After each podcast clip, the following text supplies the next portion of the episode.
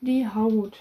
Ähm, allgemein ist sie das größte Organ des Körpers mit 1,5 bis 2 Quadratmetern äh, Fläche. Die Haut ist 1,5 bis 6 mm dick und macht ca. 16% des Körpergewichts aus. Aufgaben der Haut. Die Haut schützt vor Umwelteinflüssen, ähm, und zwar da im Speziellen vor Eindringen von Mikroorganismen, vor chemischen Schäden, vor Druckstößen und Reibung und auch vor Kälte und Hitze. Die Haut trennt quasi die Innenwelt von der Außenwelt. Die Haut ist ein wichtiges Sinnesorgan, Tastsinn, Schmerz und Temperaturempfinden zum Beispiel. Ein wichtiges Kommunikationsorgan, Erröten und Erblassen zum Beispiel. Äh, die Haut hat eine Speicher- und Stoffwechselfunktion, Fettspeicher, Synthese von Vitamin D mit Sonnenlicht. Und die Haut hat eine Regulationsfunktion. Körpertemperatur regeln, zum Beispiel durch Schwitzen und Konstriktion, Dilatation der Hautgefäße und den Wasserhaushalt. Äh, weil die Haut eine natürliche Barriere für große Verluste ist. Und somit reguliert die Haut auch den Wasserhaushalt ein Stück weit. Ähm, Aufbau der Haut. Ähm, also Aufbau der Schichten an sich quasi. Ähm, die Haut besteht aus drei Schichten, der Oberhaut, der Lederhaut und der Unterhaut, beziehungsweise der Epidermis, Dermis und Subcutis wobei die Epidermis und die Dermis zusammengefasst werden als Cutis. Ähm, dann gibt es noch zwei Hauttypen, die Leistenhaut und die Felderhaut. Die Leistenhaut, da ist die Haut quasi so kammartig ähm, von diesen Bindegewebspapillen in Hautleisten aufgeteilt. Ähm, in der Leistenhaut gibt es nur Schweißdrüsen und ähm, die befindet sich auch nur an den Handflächen und an den Fußsohlen. Ähm, und die Felderhaut, dort sind die Bindegewebspapillen eben gruppenförmig in Felder angeordnet. Und dort gibt es auch Haare, Schweiß und Teigdrüsen. Und die Felderhaut befindet sich eben an allen anderen Hautstellen außer eben an Handflächen und Fußsohlen. Die Epidermis. Ähm, das ist die äußerste Schicht der Haut. Sie ist gefäßlos und je nach Körperregion 0,03 bis 0,4 mm dick. Die Epidermis besteht aus mehrschichtigem, verhornten Plattenepithel. Die Schichten der Dermis von innen nach außen. Ganz innen, also quasi am Übergang zur Dermis, ist die Basalzellschicht. Die bietet den UV-Schutz. Darüber ist die Stachelzellschicht, wo die Vitamin D-Synthese mit Sonnenlicht natürlich äh, funktioniert. Darüber die Körnerschicht produziert neue Hautzellen. Darüber die Glanzschicht, die gibt es nur bei der Leistenhaut und die schützt vor besonderer mechanischer Belastung. Und darüber ist die Hornschicht aus Keratin gefüllten Zellen zum Schutz der darunter liegenden Strukturen. Die Verhornung. Ähm, Horn gibt eben der Haut eine Wasser, wasserabweisende Eigenschaft ähm, und neue Hautzellen aus der Körnerschicht werden eben dann in Richtung Oberfläche geschoben ähm, und auf dem Weg werden die quasi wird das Zytoplasma und die Zellorganellen der Hautzelle durch Keratin ersetzt und dann können eben alte Hornzellen durch diese neuen Hornzellen ersetzt werden und das ist so alle 28 bis 50 Tage. So, unter der Oberhaut kommt dann die Dermis, das ist die bindegewebige Lederhaut unter der Epidermis. Ähm, die Dermis verleiht der Haut seine Reißfestigkeit und die Möglichkeit von elastischer Dehnung. Also die Haut ist quasi gleichzeitig dehnbar und reißfest. Ähm, die Epidermis hat zur, nein, die Dermis hat zur Epidermis hin zapfenartige Ausläufer. Das sind dermale Papillen. Und diese dermalen Papillen enthalten Blutkapillaren, die die Epidermis versorgen, weil die ja keine eigenen Blutgefäße hat. Weiter stellen diese dermalen Papillen auch die feste Verzahnung mit der Epidermis dar. Und in einigen dermalen Papillen sitzen äh, Berührungsrezeptoren, Meißner Tastkörperchen. Ähm, unter den dermalen Papillen ist die Geflechtsschicht. Die besteht aus hartem Bindegewebe und enthält Blutgefäße, Fettgewebe, Haarfollikel, Nerven und Talgdrüsen. Unter der Dermis haben wir dann die Subcutis. Das ist die Unterhaut aus lockerem Bindegewebe und die ist verschiebbar zu den darunterliegenden Strukturen, sodass es quasi die Haut nicht reißt, wenn sie auf den Muskel verschoben wird. Ähm, die Subcutis enthält Schweißdrüsen, Druck- und Vibrationstastkörperchen, ähm, größere Blutgefäße und Nerven. Und das subkutane Fettgewebe, was quasi ein Stoßpuffer, Kälteschutz und Energiespeicher für den Körper ist. Ähm, Hautanhangsgebilde. Da haben wir insgesamt die Schweißdrüsen, Duftdrüsen, Talgdrüsen und die Haare. Die Schweißdrüsen. Die sind über die ganze Körperoberfläche verteilt. Ausnahme zum Beispiel das Nagelbett oder das Trommelfell. Die haben keine Schweißdrüsen. Die Ausführungsgänge einer Schweißdrüse enden in der Hautpore. Und der Schweiß besteht zu 99% aus Wasser und 1% Stoffwechselprodukten, Elektrolyten etc.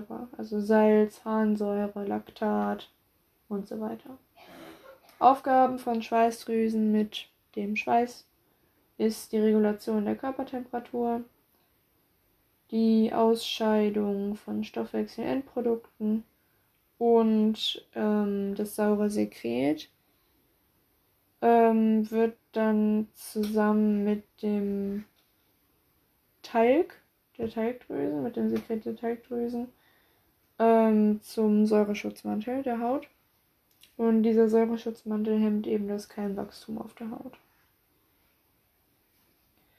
Dann haben wir die Duftdrüsen, die produzieren ein duftendes Sekret für den individuellen Körpergeruch. Und die sind vor allem in Achselhöhlen in der Schamregion und um die Brustwarzen drumherum. Dann gibt es die Talgdrüsen, die sind immer an Haare gebunden und die produzieren ein Sekret aus Fetten, Cholesterin, Proteinen und Elektrolyten. Und Talg ist eben für die Haut- und Haarfettung da und verhindert eine übermäßige Wasserverdunstung. Und wie gesagt, Talg zusammen mit dem Schweiß stellt den Säureschutzmantel der Haut dar. Dann haben wir noch die Haare. Ähm, die sind an fast allen Stellen der Felderhaut. Aufgaben: Schutz vor Kälte und mechanischer Belastung. Die Kopfhaare schützen vor starker Sonneneinstrahlung und die Augenbrauen, Wimpern und Nasenhaare schützen vor Fremdkörpern quasi. Hm. Ein Haar besteht aus einem Haarschaft und einer Haarwurzel. Und die Wurzel reicht bis in die Dermis, gegebenenfalls sogar bis in die Subcutis. Ja, und dann hat ein Haar immer noch ein Haarfollikel, der umschließt quasi die Wurzel ähm, zum Schutz. Und an diesem Haarfollikel ist ein Bündel von glatten Muskelzellen dran, Musculus erector pili oder so heißt das. Ähm, und wenn eben diese Muskelbündel kontrahieren, dann stellen sich die Haare auf. Und das ist dann ja unsere Gänsehaut.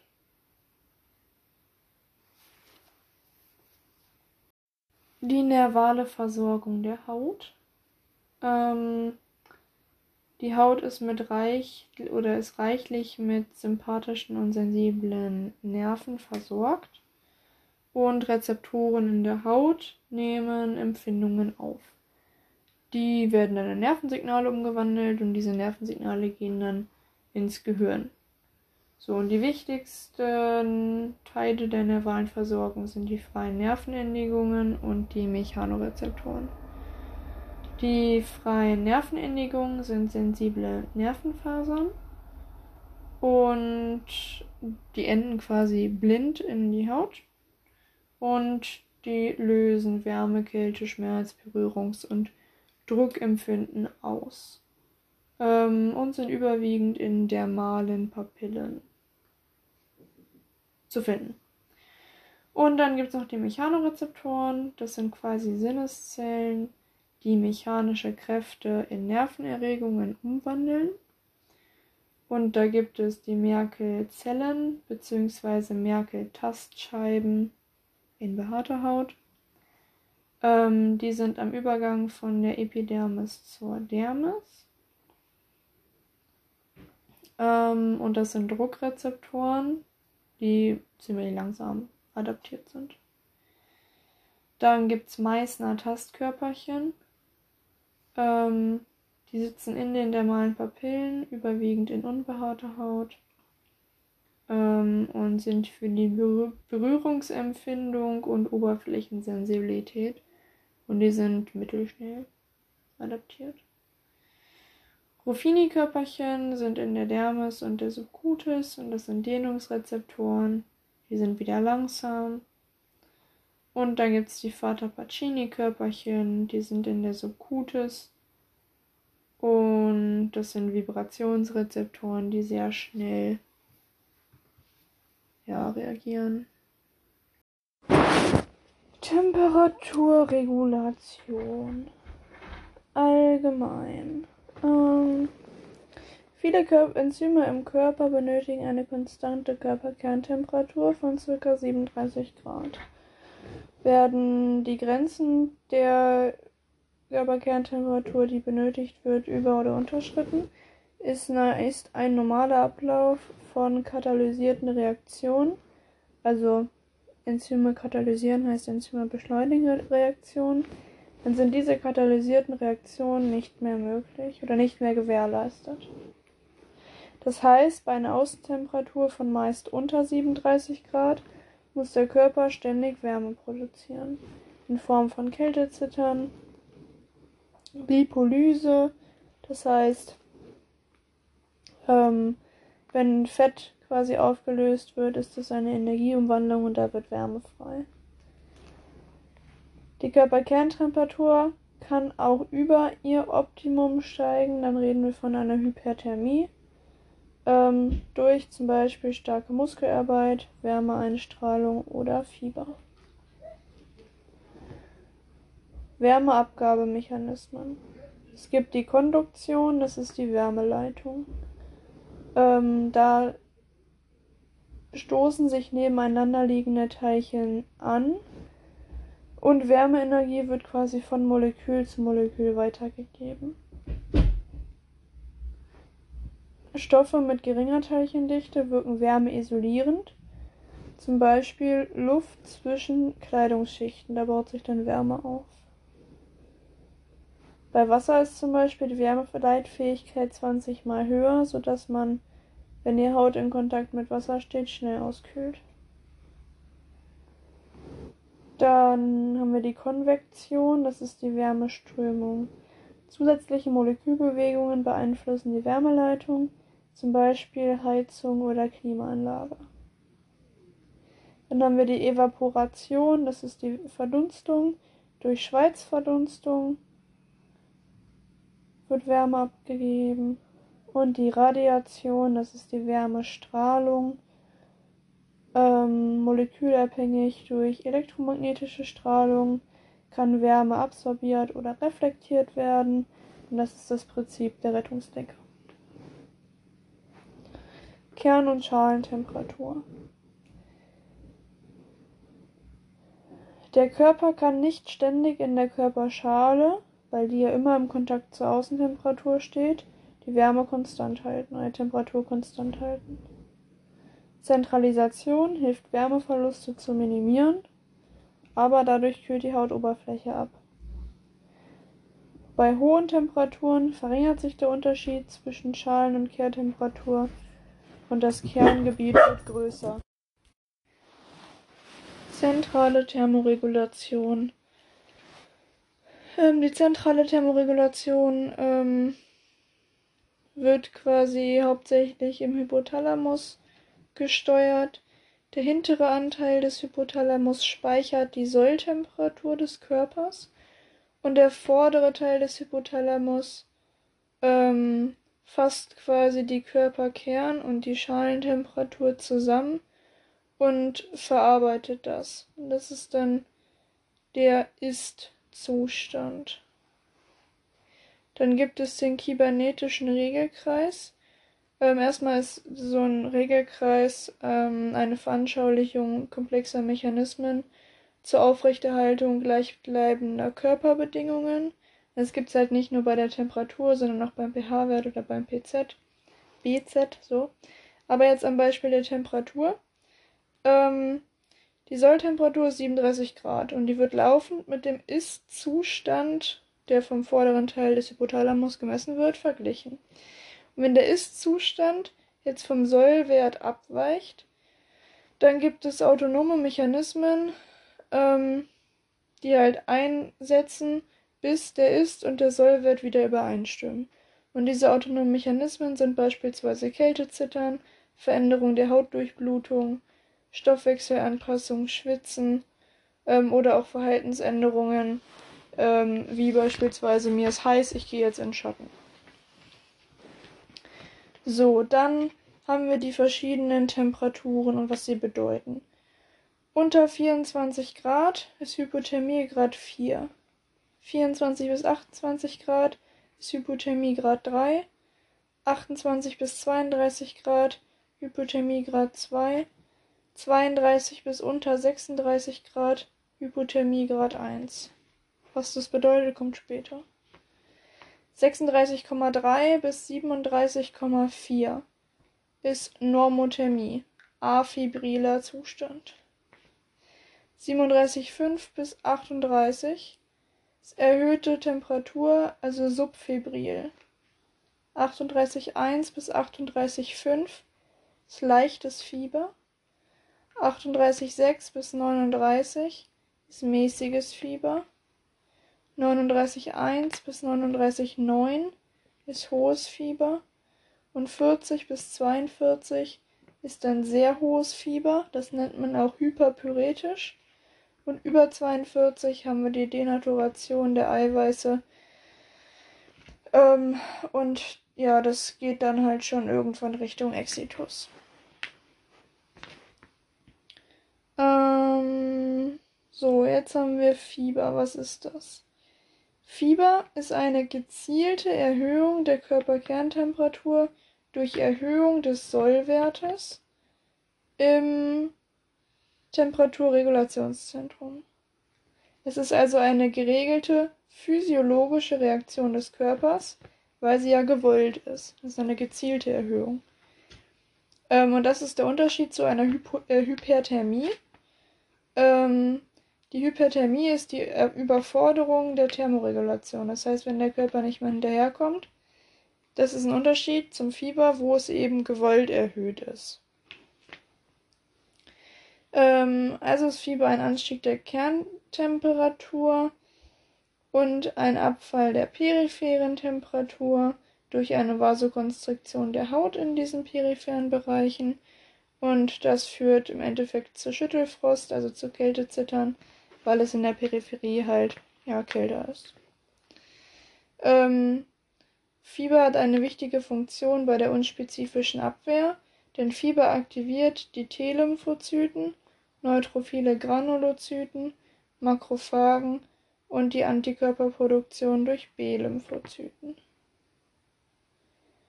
Bei über 41 Grad besteht langsam die Gefahr von Blutgerinnungsstörungen und Störungen von Enzymfunktionen, weil die ja immer so einen gewissen Bereich brauchen, um gut zu funktionieren. Außerdem haben wir bei Fieber ein gesteigertes Herzzeitvolumen, weil das Herz schneller schlägt bei Fieber und einen erhöhten Sauerstoffverbrauch. Hypothermie allgemein.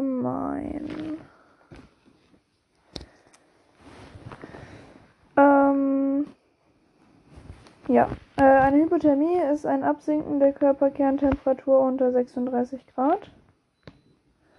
Ähm, zahlreiche Vorerkrankungen führen zur Empfänglichkeit für eine Hypother Hypothermie ähm, weil ein geschwächter Körper die Leistung zum Wärmeerhalt halt einfach nicht irgendwann nicht mehr aufbringen kann. Ähm, Hypothermie tritt gehäuft bei langer Liegedauer im Kalten und bei Trauma auf. Und auch Narkotika haben einen nachteiligen Einfluss auf die Wärmeregulation. Besonders gefährdet für eine Hypothermie sind Säuglinge, weil sie eine verhältnismäßig große Körperober Körperoberfläche im Vergleich zum Gewicht haben. Pathophysiologie. Ähm, Stoffwechselreaktionen der Körperzellen produzieren Wärme und die wird über die Haut in, an die Umgebung abgegeben. Ähm, normalerweise reguliert das ZNS den Wärmehaushalt. Dafür gibt es Thermosensoren, die die Körpertemperatur registrieren und dann ähm, halt durch verschiedene Regelmechanismen das Verhältnis zwischen Wärmeproduktion und Abgabe konstant halten. Ähm,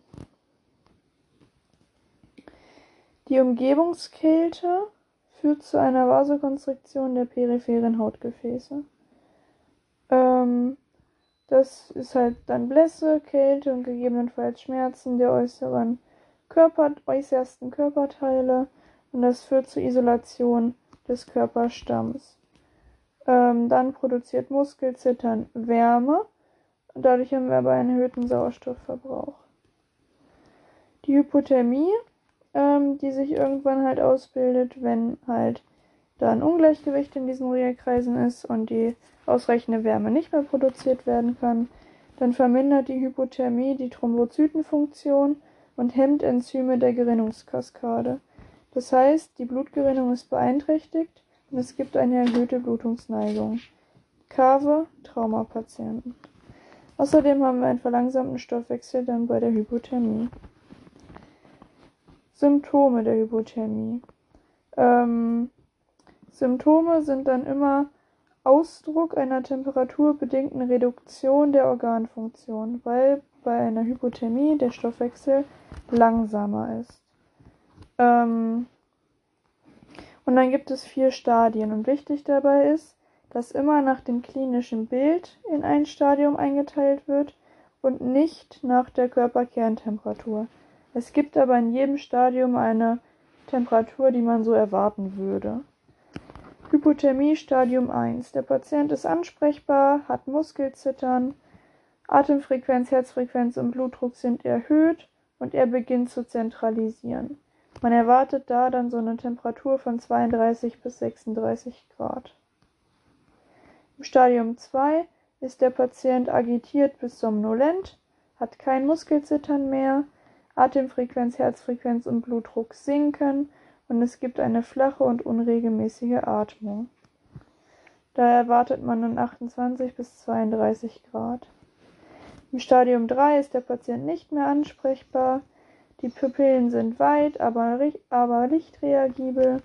Ähm, ja, typischerweise halt auch kein Muskelzittern mehr, Atemfrequenz, Herzfrequenz.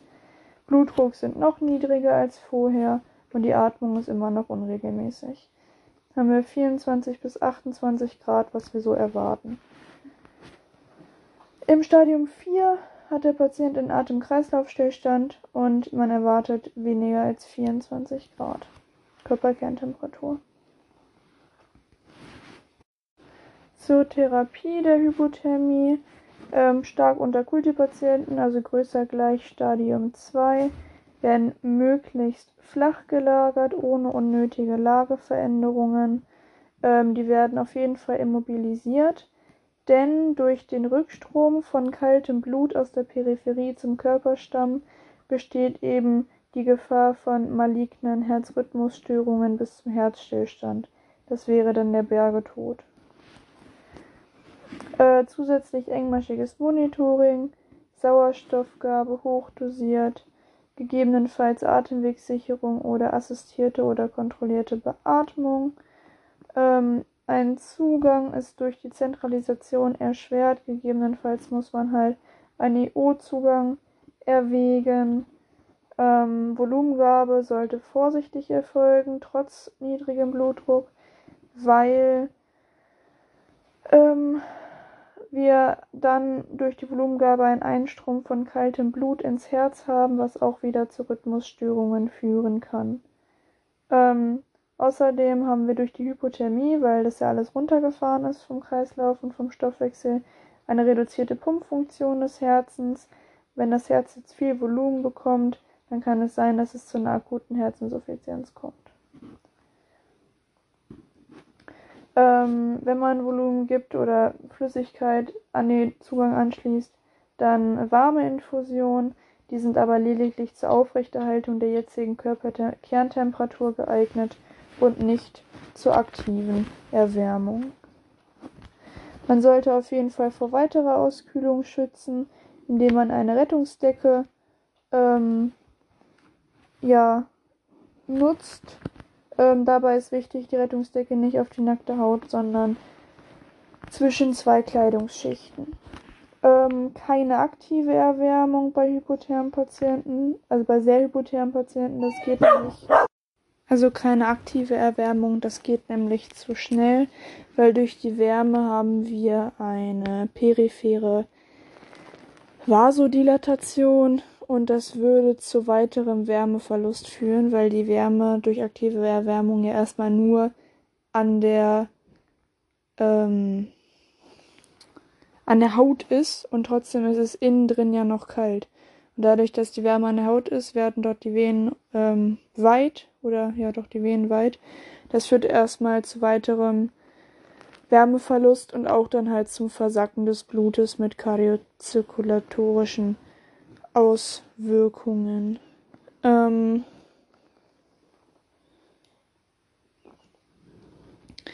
außerdem ist, also hat der Transport oberste Priorität, weil die beste Methode der Erwärmung ist einfach die Herz-Lungen-Maschine äh, und dazu muss der Patient ins Krankenhaus. Gegebenenfalls muss auch reanimiert werden. Ähm, da gilt grundsätzlich reanimieren bis zur Normothermie, außer es gibt halt sichere Todeszeichen, weil die Hypothermie zerebroprotektiv ist. Ähm, bei einem bei hypothermen Patienten mit Kreislaufstillstand bis zu eine Minute Vitalfunktionen prüfen, weil die ganzen Körperfunktionen heruntergefahren sind. Gegebenenfalls ähm, Entscheidung, Reanimation erst auf Transport äh, aufgrund der Transportpriorität. Patienten mit Kammerflimmern und kleiner 30 Grad Kör Körperkerntemperatur bekommen drei Schocks und nach drei erfolglosen Schocks wartet man, bis, der, bis die Temperatur über 30 Grad liegt. Es werden keine Medikamente unter 30 Grad gegeben. Ähm, bei über 30 Grad Adrenalin, äh, bei über 30 Grad Körperkerntemperatur bis 35 Grad wird das Dosisintervall von Adrenalin verdoppelt, das heißt alle 6 bis 10 Minuten wird Adrenalin gegeben. Gegebenenfalls ein mechanisches CPR-Gerät einsetzen. Ähm, liegt die Körperkerntemperatur unter 28 Grad, kann die CPR verzögert begonnen werden, wenn der Ort gefährlich ist und die CPR kann intermittierend sein, also kann unterbrochen werden für kurze Momente, wenn eine kontinuierliche CPR nicht möglich ist, beispielsweise dann, ähm, wenn man ins Auto will und los will. Ähm, normale Reanimation wird ab 35 Grad Körperkerntemperatur durchgeführt. Ja, und ähm, wenn man in die Klinik fährt, dann muss man eine Klinik mit Möglichkeit zur ECMO, also extrakorporale Membranoxygenierung, aussuchen.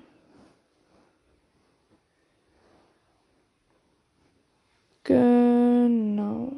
Ähm, sonst, ich weiß nicht, ob ich es jetzt gesagt hatte, ähm, in allen Stadien gibt es halt sechs Maßnahmen, die quasi ähm,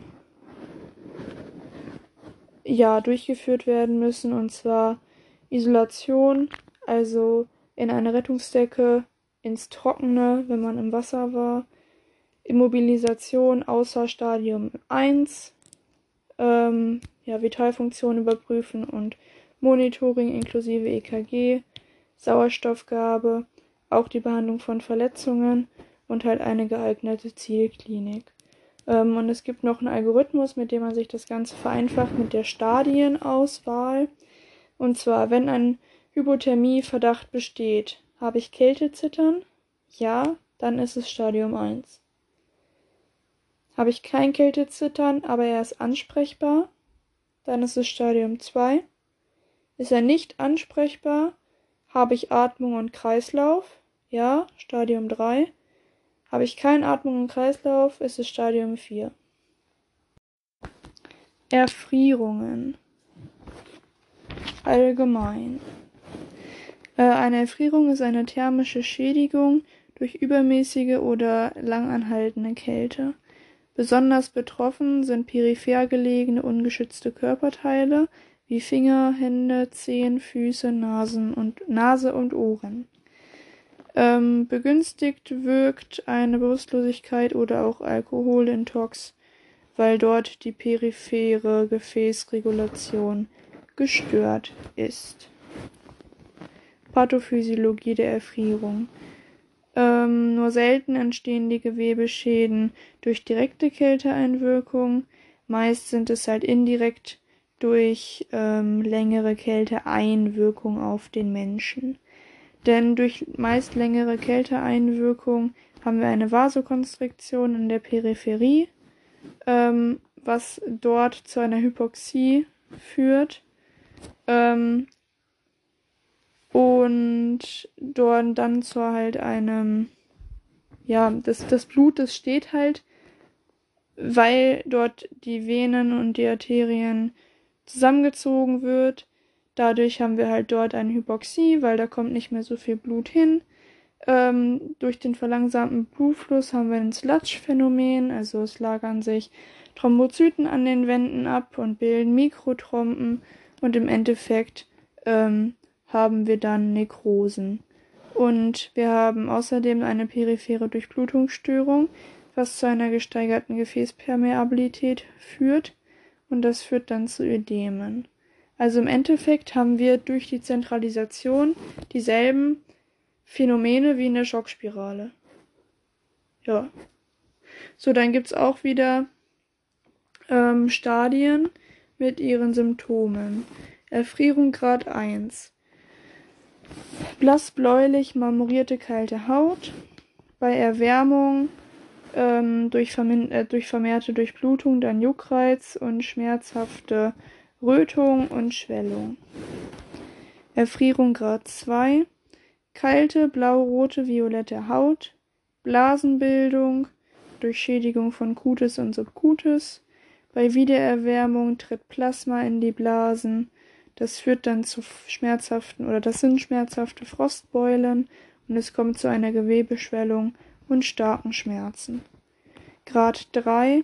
Wir haben eine schwerste Durchblutungsstörung mit ausgedehnter Blutblasenbildung, blass bläuliche Haut mit schwarzen Hautnekrosen, Gefühllosigkeit und Schmerzfreiheit durch Nervenschädigung der Subcutis und arterielle Thrombosen entstehen ähm, durch das Latschphänomen dann in den Gefäßen.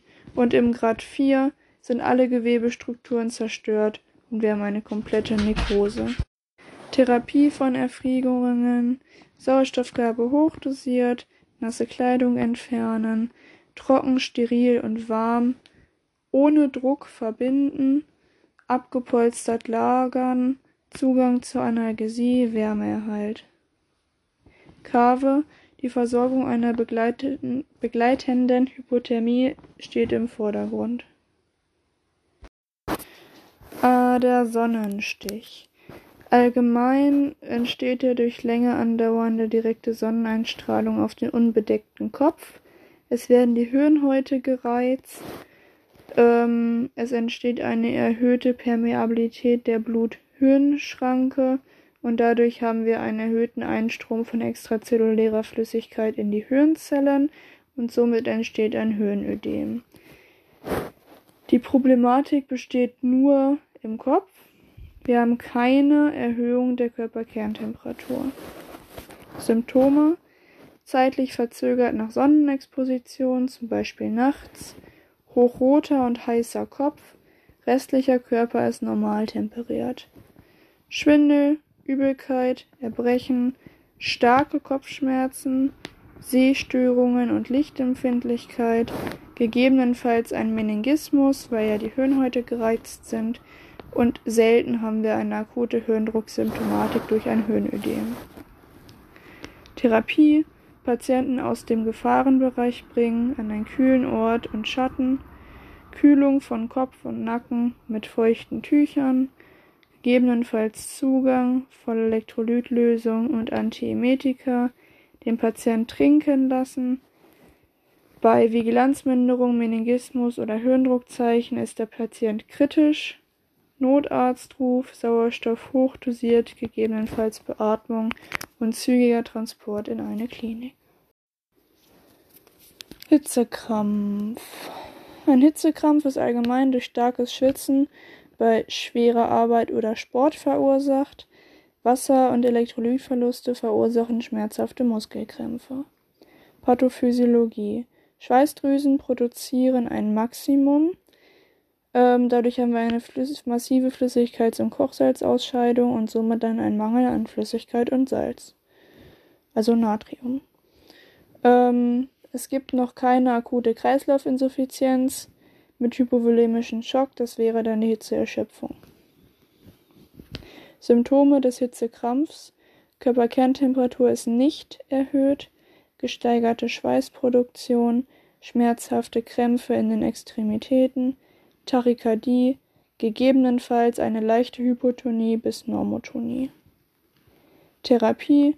Patient aus dem Gefahrenbereich bringen in kühle Umgebung und Schatten, Lagerung nach Patientenwunsch, orale Zuführung von kochsalzhaltigen Getränken, dazu auf 1 Liter Tee oder Saft 2 Teelöffel Salz.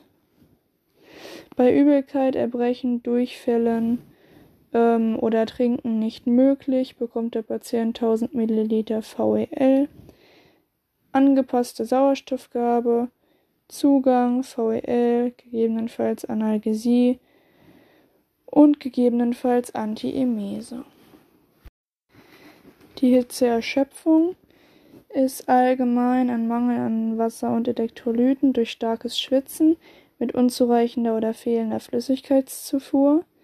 Und die Hitzeerschöpfung wird beschleunigt durch körperliche Anstrengung und es besteht die Gefahr eines hypovolemischen Schocks, die Körperkerntemperatur ist dabei meist erhöht, ähm, aber noch kleiner als 40 Grad. Ähm, Symptome.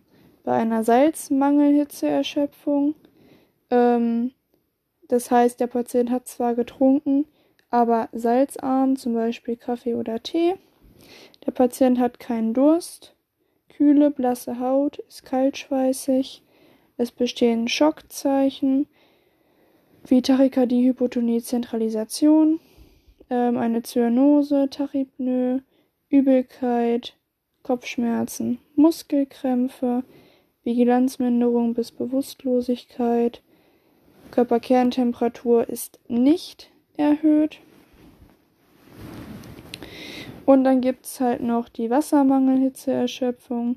Da hat der Patient einen quälenden Durst. Auch Vigilanzminderung bis Bewusstlosigkeit, anfangs gerötete, aber später blasse Haut, trockene Haut und Schleimhäute, stehende Hautfalten, Schockzeichen, fehlende Schweißbildung und die Körperkerntemperatur ist erhöht, aber kleiner als 40 Grad.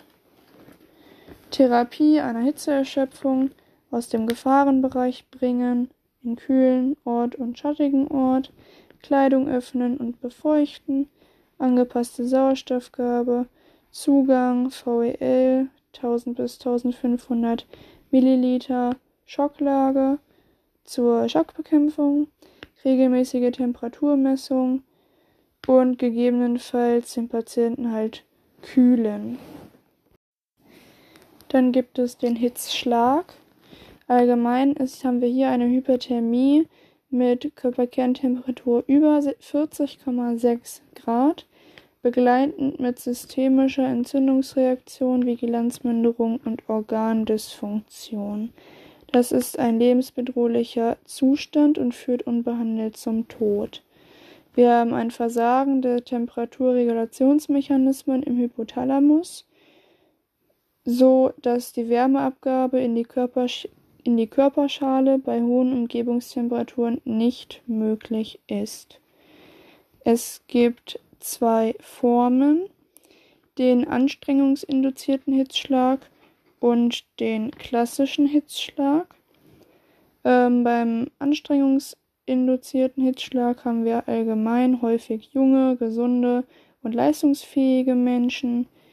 Ähm, und da entsteht der Hitzschlag meist durch lange körperliche Anstrengung in heißer oder feucht warmer Umgebung. Die Körperkerntemperatur liegt über 40,6 Grad durch enorm gesteigerte eigene Wärmeproduktion. Ähm, und unbehandelt führt das eben zu Multiorganversagen durch Denaturierung der Eiweiße. Symptome sind Vigilanzminderung bis Bewusstlosigkeit ohne Vorankündigung, Hirndrucksymptomatik ähm, durch ein Hirnödem mit Pupillendifferenz, Meningismus, Jane-Stokes-Atmung oder Krampfanfällen, eine reduzierte, aber noch vorhandene Schweißproduktion, heiße, gerötete, nasse Haut, gegebenenfalls Schockzeichen, gegebenenfalls Ateminsuffizienz und wie gesagt eine Körperkerntemperatur über 40,6 Grad. Beim klassischen Hitzschlag, der entsteht allgemein über einen längeren Zeitraum und ist die Folge von einer nicht behandelten Wassermangel-Hitzeerschöpfung, weil die fehlende Schweißbildung die Körperkerntemperatur immer weiter ansteigen lässt. Wir haben hier einen hypovolemischen Schock und ein Multiorgan Versagen als möglichen Ausgang. Symptome vom klassischen Hitzschlag, fehlende Schweißbildung, Verwirrtheit, Desorientiertheit, Unruhe, Vigilanzminderung bis Bewusstlosigkeit, wie auch wieder eine Hirndrucksymptomatik, anfangs gerötete, später blasse Haut, trockene Haut und trockene Schleimhäute, stehende Hautfalten, Schockzeichen, Herzrhythmusstörungen, durch eine Hyperkaliämie und auch wieder eine Körperkerntemperatur über 40,6 Grad. Therapie eines Hitzschlags, egal welche Form, hochdosierte Sauerstoffgabe, kritischer Patient, gegebenenfalls Beatmung, Zugang, Vollelektrolytlösung, aktive Kühlung und ein Notarzt ist indiziert. Verätzungen, auch wenn es jetzt vielleicht nicht direkt äh, ja, ein thermischer Schaden ist. Ähm, aber es gehört irgendwie auch zur Haut, ne? Also Verätzungen. Allgemein ist das eine Verletzung der Haut oder Schleimhäute durch chemische Stoffe. Und das Ausmaß der Schädigung ist abhängig von dem Verletzungsmechanismus, der Art der Chemikalie, also Säure oder Lauge, der Menge der Konzentration und der Dauer der Einwirkung. Pathophysiologie. Eine Säure bildet eine Koagulationsnekrose. Das heißt, es kommt zur Gerinnung der Proteine in den Zellen, sodass ein tieferes Eindringen der Säure ins Gewebe halt verhindert wird. Eine Lauge bildet eine Kollokationsnekrose und das führt quasi dazu, dass Gewebestrukturen verflüssigt werden ähm, und die Chemikalie kann in tiefer gelegenes Gewebe eindringen. Symptome von Verätzungen sind Schmerzen, ja, und halt äh, der Gewebeschaden durch die Verätzung und Therapie, betroffene Kleidung entfernen, die Substanz entfernen. Wenn sie pulverartig ist, dann wird gewischt, keine Spülung. Bei flüssigen Chemikalien darf gespült werden und es muss immer der kürzeste Weg vom Körper runter gewählt werden. Angepasste Sauerstoffgabe und Zugang mit Analgesie. Verbrennungen. Allgemein. Eine Verbrennung ist eine Gewebeschädigung durch übermäßige Hitzeeinwirkung. Verbrennungen schädigen je nach Ausmaß den ganzen Organismus. Das Ausmaß der Verletzung ist abhängig von Temperaturhöhe, Wirk Einwirkdauer, Flächenausdehnung und Tiefenausdehnung. Dazu gibt es dann die Verbrennungsgrade. Die Verbrennungsgrade. Grad 1. Die Epidermis ist betroffen. Sie ist sehr schmerzhaft. Wir haben eine Rötung, Schwellung und Juckreiz. Und es erfolgt eine Heilung ohne Narbenbildung.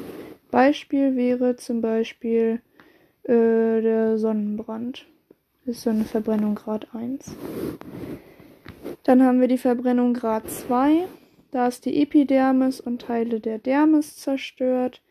Ähm, und das wird dann in nochmal aufgeteilt in oberflächliche, also 2a und etwas tiefere Verbrennungen in Grad 2b aufgeteilt.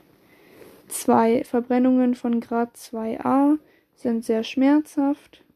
Eine Blasenbildung mit rötlichem Wundgrund und die Blasen sind mit Plasma gefüllt. Wir haben also einen erhöhten Flüssigkeitsverlust. Heilung ohne Narbenbildung. 2b kaum Schmerzen, weil die Schmerzrezeptoren mit verletzt sind. Die Brandblasen sind oft schon zerrissen. Wir haben einen hellen Wundgrund unter den Blasen und Heilung mit Narbenbildung. Grad 3 Epidermis und Dermis sind komplett zerstört, keine Schmerzen, weder Berührung noch Schmerz wird wahrgenommen, weil beide Rezeptoren Arten zerstört sind. Wundgrund ist weiß-gelblich bis schwarz, lederartige Haut, und keine Spontanheilung. Das heißt, brauchen Hauttransplantation oder es wird amputiert. Und Grad 4 ist die Verkohlung. Das ist auch eine vollkommene Zerstörung des tiefen Gewebes, also Fett, Muskelgewebe, Sehnen und Knochen. Ähm, keine Spontanheilung, wahrscheinlich Amputation. Neuner Regel nach Wallace. Einteilung von verbrannter Körperoberfläche. Allgemein sind es Schätz- und Richtwerte. Die Handfläche des Patienten beträgt circa 1%. Man könnte also so auch nach einer Handflächenregel die Körperoberfläche abzählen. Neuner Regel nach Wallace ist aber so ein bisschen einfacher. Ähm, lieber zu viel schätzen als zu wenig. Und den Patienten komplett entkleiden, um das Ganze Ausmaß ähm, ja, zu sehen. Man unterscheidet dann beim Erwachsenen über 12, beim Schulkind von 6 bis 12 und beim Kleinkind von kleiner 6 Jahre. Wir fangen beim Erwachsenen an, das ist das einfachste. Ähm, Kopf 9, jeder Arm jeweils 9 sind 27, Brust 9 sind äh, 36, Bauch 9 sind 45, oberer Rücken 9 sind 54, unterer Rücken 9 sind 63, Oberschenkel 9 sind 72, anderer Oberschenkel sind 81, Unterschenkel sind 90, andere Unterschenkel sind 99 und das Genital kriegt 1% und somit haben wir dann die 100%. Also alles 9%, außer das Genital, das hat 1%. So, beim Kleinkind ähm, ist es so, der Kopf hat 14, äh, beim, beim Schulkind, Entschuldigung, 6 bis 12 Jahre. Der Kopf hat 14%, ähm, Rücken, Brust, Bauch, unterer Rücken, Arme haben jeweils 9, wie beim Erwachsenen. Und die Beine, die haben, also die Oberschenkel und Unterschenkel haben jeweils 8%, weil der Kopf ja mehr hat. Und beim Kleinkind unter 6 hat der Kopf 18%, Rücken, äh, Brust und Bauch und Arme sind wieder jeweils bei 9 und die Beine haben Ober- und Unterschenkel jeweils 7%. Ähm, dazu noch, ab wann ist es ein traumatisch-hypovolemischer Schock? Ähm, Erwachsene, da ist es ein traumatisch hypovol Also traumatisch hypovolemischer Schock für Erwachsene ab größer gleich 15% verbrannter Körperoberfläche, Grad 2 bis 4. Und für Kinder ist es ein traumatisch hypovolemischer Schock ab größer gleich 10% bei verbrannter Körperoberfläche Grad 2 bis 4. Pathophysiologie der Verbrennung. Ähm, erstmal gibt es Verbrennungszonen, die sind quasi analog zum Verbrennungsgrad. Und ähm, haben wir jetzt so eine drittgradige Verbrennung, dann haben wir im Inneren der Verbrennung oder in der Mitte quasi ähm, eine Nekrose, bzw. Koagulationszone. Das heißt, wir haben dort eine reversible Zellschädigung ohne Heilungschance und das entspricht äh, Verbrennungsgrad 3. Da drumherum ist dann die Stasezone. Dort ist die Gewebeperfusion herabgesetzt, ähm, zerstörte, aber auch noch intakte Zellen vorhanden und es entspricht Grad 2. Und da drumherum haben wir dann die Hyperemiezone. Ähm, dort haben wir eine gesteigerte Gewebeperfusion, das entspricht Grad 1. Ähm, weil, wenn man eine drittgallen Verbrennung hat, ist ja nicht alles, alles gleich schwer verbrannt, sondern es bilden sich ja immer quasi so Kreise, wo mehr und wo weniger Hitzeeinwirkung war. Dann die Volumenverschiebung. Ähm, bei einer Verbrennung werden Kapillaren durch zwei Weisen geschädigt. Einmal durch die thermische Einwirkung selbst und zum anderen ähm, durch die Therm also bei der thermischen Wirkung resultierend daraus werden dann eben vasoaktive Mediatoren wie Histamin ausgeschüttet, ähm, weil das ja im Prinzip bei der thermischen Verbrennung oder Einwirkung dann eine Entzündungsreaktion ist, ähm, weil das Gewebe ja kaputt geht. Also resultierende Ausschüttung von vasoaktiven Mediatoren, zum Beispiel Histamin, die erhöhen die Permeabilität der Kapillaren. Wasserelektrolyte und Eiweiße können verstärkt in, die, in den Zellzwischenraum. Ähm, es entsteht also ein interstitielles Ödem bzw. ein Kapillarleck. Das Kapillarleck verursacht dann den intravasalen Volumenmangel und die Eindickung des Blutes. Bis zu 10% verbrannter Körperoberfläche ist das Kapillarleck lokal begrenzt, dann generalisiert. Und zwar ist es generalisiert durch Einschwemmung der vasoaktiven ähm, Mediatoren, also Histamin, ins Kreislaufsystem. Außerdem haben wir über die Wunde noch einen Plasmaverlust nach außen, was den intravasalen Volumenmangel verstärkt. Und was noch ähm, ja, ein Faktor ist, ähm, durch die Hitze haben wir eine Eiweißdenaturierung, zum Beispiel die Albumine im Blut. Ähm, und dadurch sinkt der kolloidosmotische Druck im Intravasalraum, weil der ja durch Eiweiße gehalten wird. Ähm, naja, und dadurch, dass dann im Intravasal, ähm, ja, dass dann im Intravasalraum Eiweiße fehlen, wird die Flüssigkeit halt nicht mehr in den Intravasalraum gezogen und das Ödem nimmt zu. Ähm, Außerdem haben wir durch die Verbrennung, durch die ja, Noxen, durch Toxine, durch Nekrosen beispielsweise, kommen werden dann noch mehr Vaso, also noch mehr vasoaktive Mediatoren freigesetzt, die natürlich die Kapillaren noch mehr schädigen. Was dann auch wieder zur Zunahme des Ödems führen würde. Dann haben wir den Verbrennungsschock. Das ist dann der traumatisch-hypovolemische Schock bei unseren Schockformen. Der besteht ab über 15% bei Erwachsenen bzw. ab über 10% beim Kind, verbrannter Körperoberfläche größer, Grad, äh, größer gleich Grad 2. Wir haben dann eine akute Kreislaufinsuffizienz durch das Verbrennungsödem und den Plasmaverlust über die Wunde. Wenn sich der traumatische hypovolemische Schock manifestiert, dann gehen wir ganz klassisch in die Schockspirale. Und dann gibt es noch die Verbrennungskrankheit. Das sind quasi Folgekomplikationen von einem Verbrennungsschock. Ähm, viele Patienten mit über 20% verbrannter Körperoberfläche entwickeln ein MOTS, also Multiorgan-Dysfunktionssyndrom.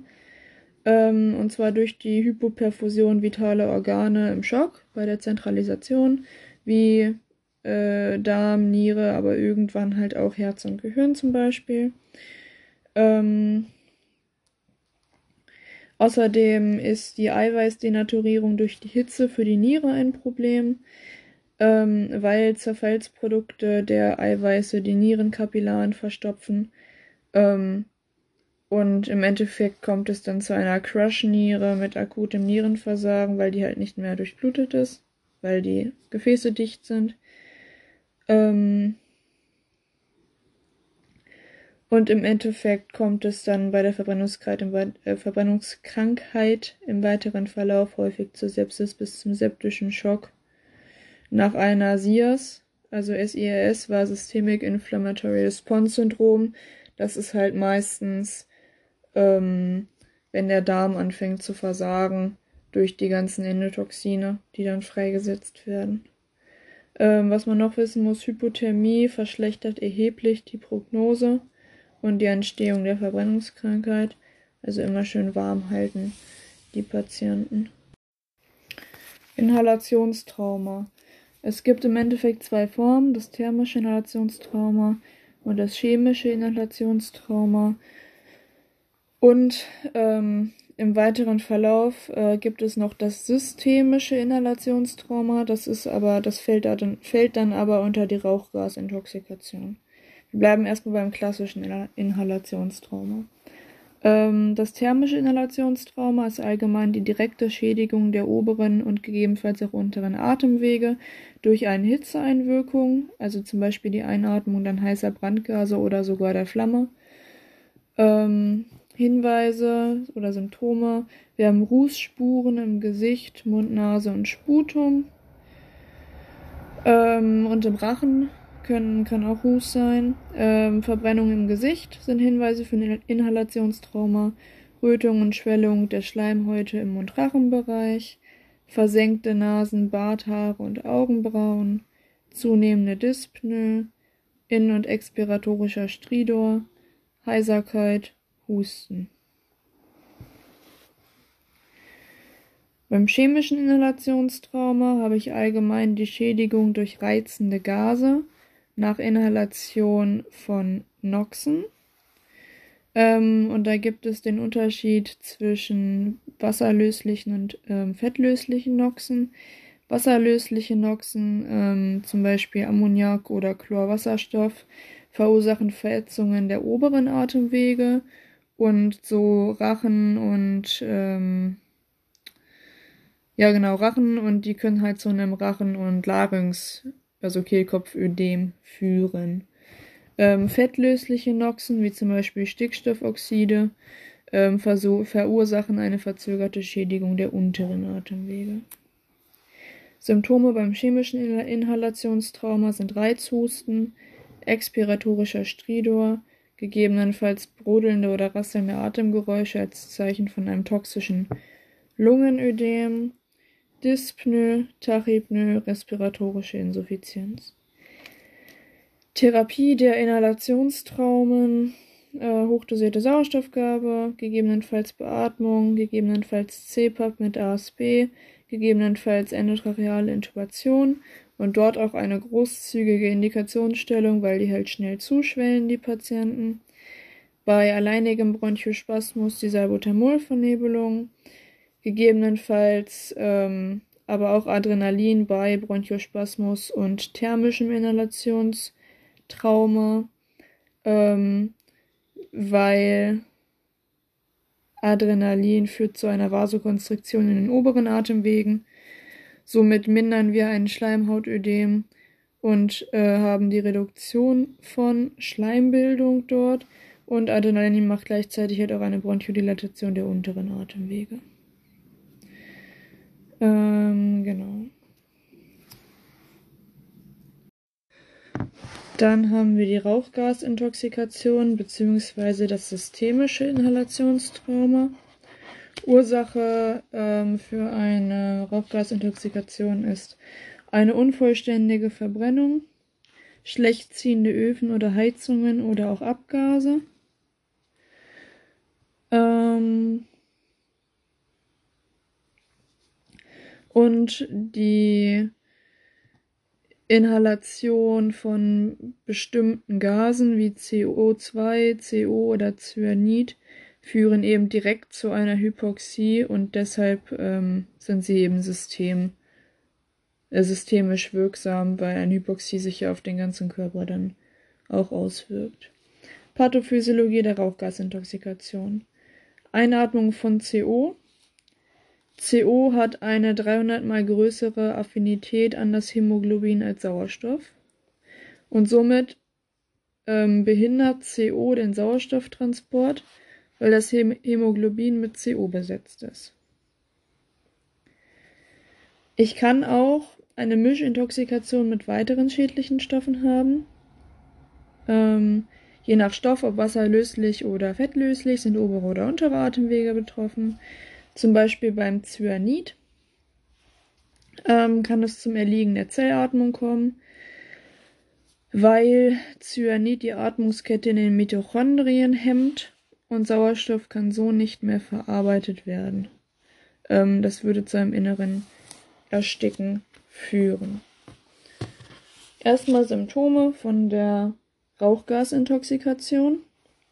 Reizungen von Augen- und Nasenschleimhaut, Husten, Laryngospasmus, Bronchospasmus, toxisches Lungenödem, Kopfschmerz, Übelkeit, Erbrechen, gegebenenfalls Krampfanfälle, Vigilanzminderung und eine Hypoxie. Ähm, und da ist wichtig, bei CO und Cyanid äh, hat man keine Zyanose und trotzdem eine äh, Hypoxie. Maßnahmen bei der Rauchgasintoxikation, hochdosierte Sauerstoffgabe, 100% Sauerstoff reduziert nämlich die Halbwertszeit von CO ähm, und somit wäscht halt Sauerstoff das CO aus. Gegebenenfalls Beatmung oder CPAP mit einem FiO2 von 1,0 und einem PIEP von 10. Ja, sonst symptomorientierte Behandlung, Klinisch kommt der Patient gegebenenfalls in eine Druckkammer, also eine hyperbare Oxygenierung. Ähm und wichtig ist jetzt noch, wenn ich quasi bei Rauchgas einen Cyanidintox habe, also CO und Cyanid, dann ist das Antidot ähm, 5 Gramm Hydroxocobalamin, ähm, also Cyanokit.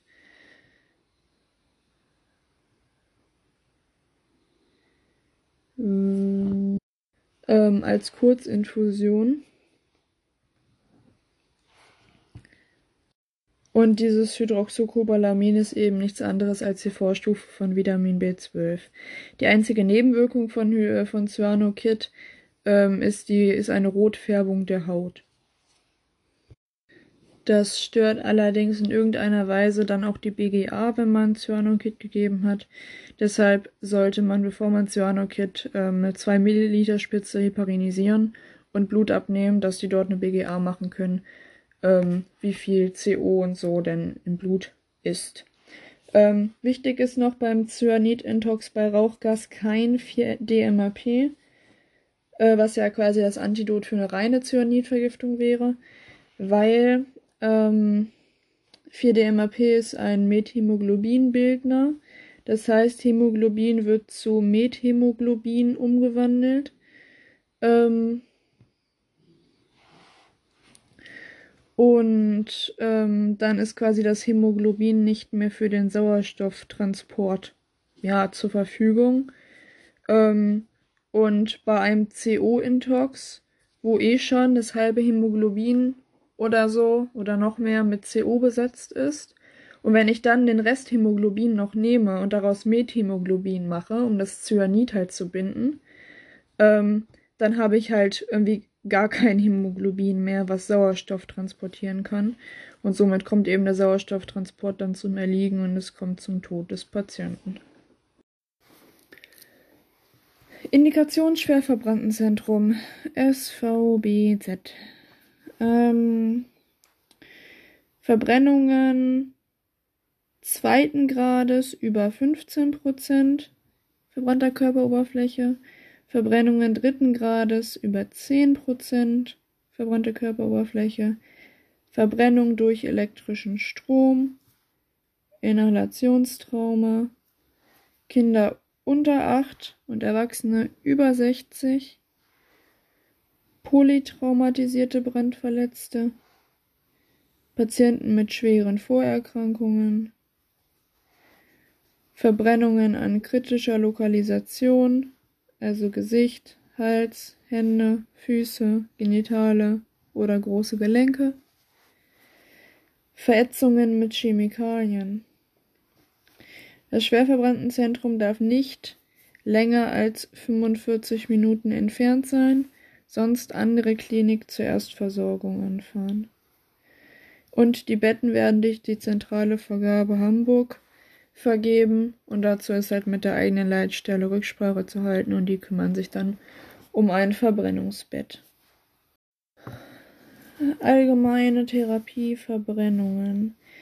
Gegebenenfalls ein kleines C versorgen, äh, brennende Person löschen, Beendigung Kühlmaßnahmen durch Ersthelfer, Kave, Hypothermie, frühzeitige suffiziente Analgesie, Keter wieder zu lahm, Wärmeerhalt, hochdosierte Sauerstoffgabe, Notarztruf, Lagerung nach Bewusstsein, bei Inhalationstrauma oder zirkulären Verbrennungen halt idealerweise Oberkörper hoch. Ne? Ähm, Inhalationstrauma mit nur Bronchospasmus kriegt Salbutamol. Dann ein bis zwei Zugänge, IV oder IO, Volle Elektrolytlösung sind 1000 Milliliter pro Stunde. Kinder 20, nee, Kinder 10 bis 20 Milliliter pro Kilogramm Körpergewicht pro Stunde. Bei Rauchgasintoxikation, ähm, also Cyanid mit Rauchgas, gibt es Cyanokit 5 Gramm, RDE oder 70 Milligramm pro Kilogramm Körpergewicht RDK und es erfolgt keine Corticoid, äh, Corticosteroidgabe.